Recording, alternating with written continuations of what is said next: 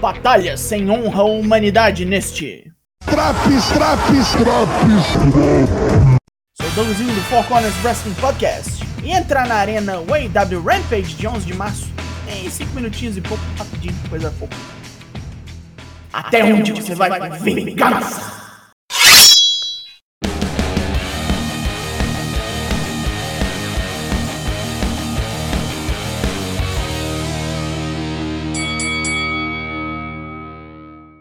Em mais uma bela noite pra porradaria na Flórida. Luta 1: Darby Allin vs Mark Quinn. Ainda arregaçado de suas últimas lutas, Darby sofre na mão de Quinn, cujo foco é estragar o menino especial. Com ajudinhas de Isaiah Cassidy, o atlético membro da Private Party vem na pirueta letal. Só que erra um Shooting Star Press crucial, dando chance a Darby de capturá-lo num Fujiwara Armbar. Andrade, El Ídolo e seus funcionários descem pro ringue para pegar Darby Sting de pau, mas pagando o favor da quarta-feira, Matt Hardy vem com o irmão Jeff para cortar a ideinha do ricaço mexicano na canela. Mais uma vez, Darby olha para Jeff Hardy como se fosse a segunda vinda de Cristo.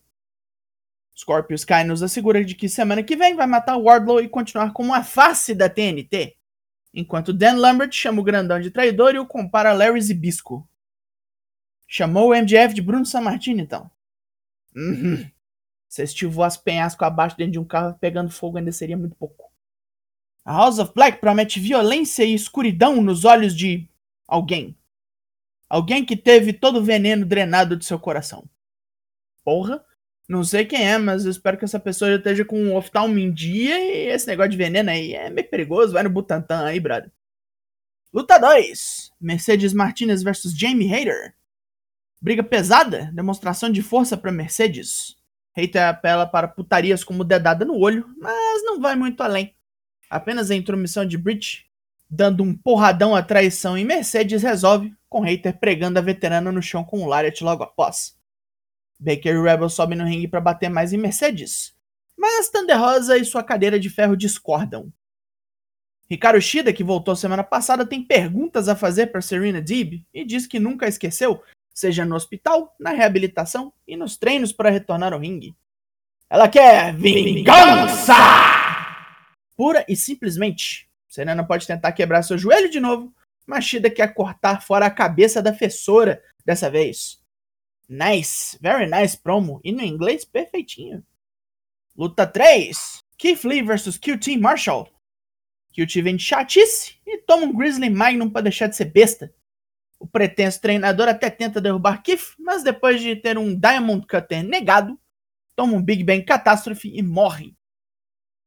Os companheiros de Factory, Nick Komoroto e Aaron Solo vêm em defesa de seu mestre, mas tomam porrada também. Solo foi jogado para fora do ringue na violência e Komoroto tomou a Genkidama para aprender a não mexer com quem tá quieto. O problema é que Ricky Starks e Will Hobbs entraram na festa e aí deu ruim pro Pedrão, depois de um Spinebuster. É hora da entrevista para a luta principal e Tony Nese está completamente desgostoso de toda a atenção dada a Swerve por sua estreia. Seu oponente responde que é um magnata e todos sempre vão prestar mais atenção nele do que nos outros. Main Event, luta 4, Shane Swerve Strickland vs Tony Nese. Superado pela velocidade técnica de Swerve, Nese se emputece e começa a travar seu oponente no agarrão. Lhe dá bastante trabalho pro magnata. Body Sisters, Death Sleeve Suplex, um 450 boçal e nada disso deu conta. Swerve navega esse mar de porrada e prega Nise no chão com DDT, seguindo com House Call, aquele belíssimo chute na cabeça, e o Swerve Stomp, um pisão duplo, para ganhar sua primeira luta na companhia. Fim de programa. Pontos positivos. Luta de aventura boa, Kifli colossal, Jamie Hayter esticando as pernas um pouquinho e um main event fudido Swerve entregou e Tony Nese não saiu feio daqui. Ricardo Shida em sua ótima promo, mostrando segurança no domínio da língua inglesa. Espero que usem mais a boneca em todos os planos. Claro que primeira divisão feminina tem que aparecer mais, né? Pontos negativos. Dan Lambert tirando o tempo do programa, que foi arrancado de algo tão simples como as entradas dos lutadores. O ritmo continua sendo um dos problemas contínuos do Rampage. E do Dynamite também, mas aí já não é meu programa. A nota desse Rampage é... Rufem os tambores. 7 de 10. E foi vingado esse Drops. O Drops nunca para. Tem Raw, tem Dynamite, tem NXT, tem SmackDown e tem esse aqui. Tudo para você ficar em dia com os semanais. Eu sou o Douglas Jung, nós somos o Four Corners Wrestling Podcast e eu volto semana que vem. Logo mais tem mais e até! Hum, mas de, de, de onde veio isso? Ah!